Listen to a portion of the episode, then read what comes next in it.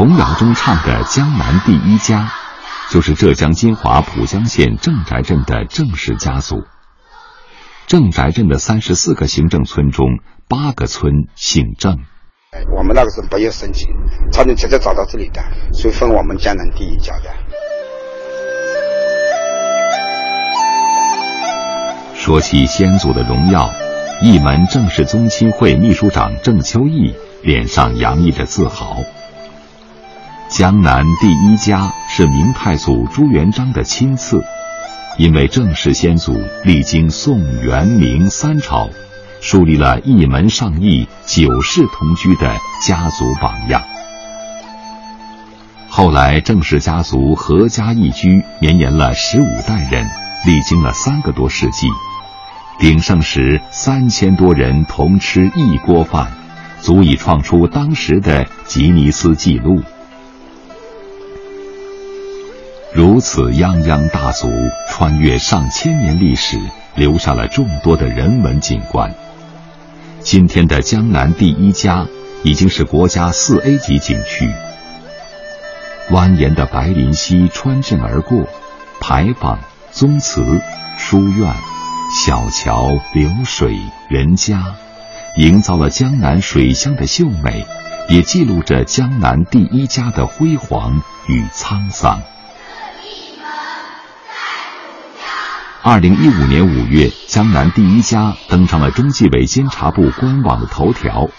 这次是因为郑家传承了九百多年的家规正式规范。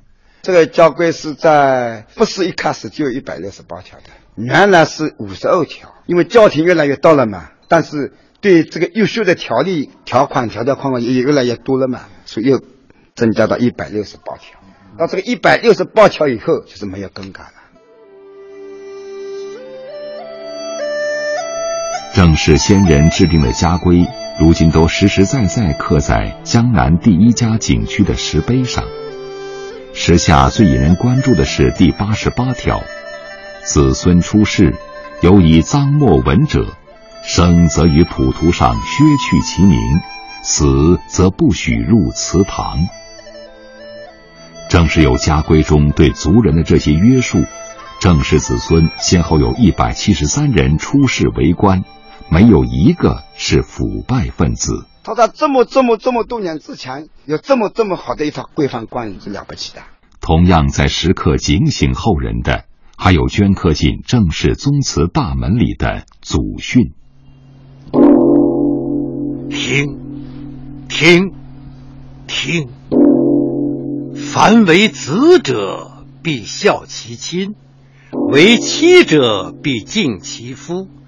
为兄者必爱其弟，为弟者必恭其兄。听，听，听。透过这悠扬的钟声，我们穿越到九百年前。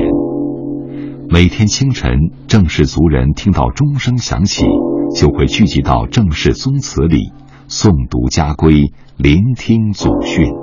因为以前呢，我们住三千多人都住在这个范范围之内的呀，你一敲钟全部能听得到的。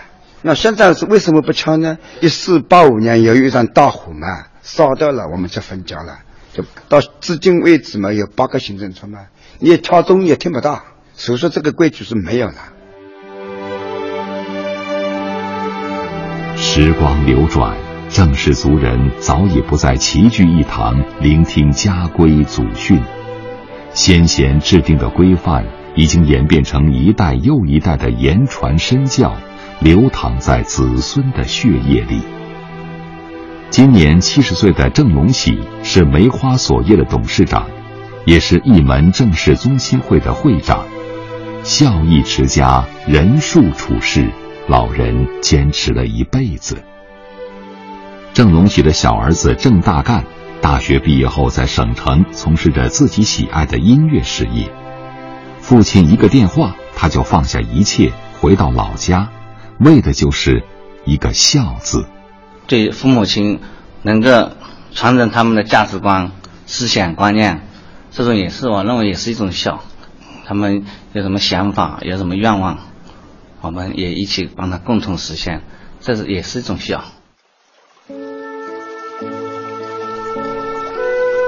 时过境迁，江南第一家如今被开辟成了旅游景点，九世同居的盛景，三朝金表的荣耀已经慢慢消退。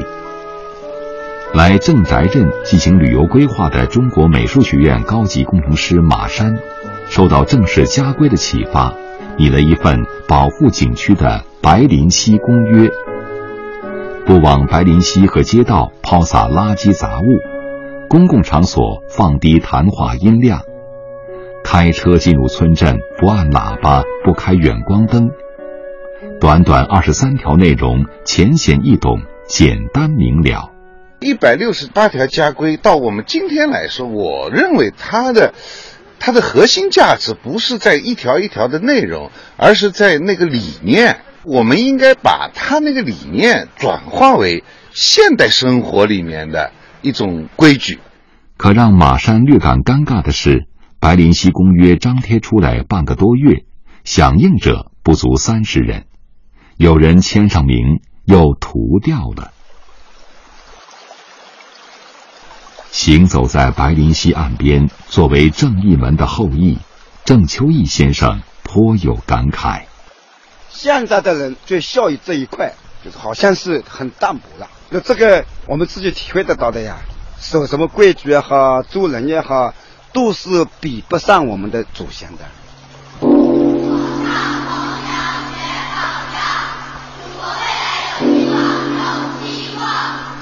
孝义传家九百年，让郑氏先人慰藉的是，当年刻在宗祠的正式规范，如今编进了教材，在孩子们中间代代相传。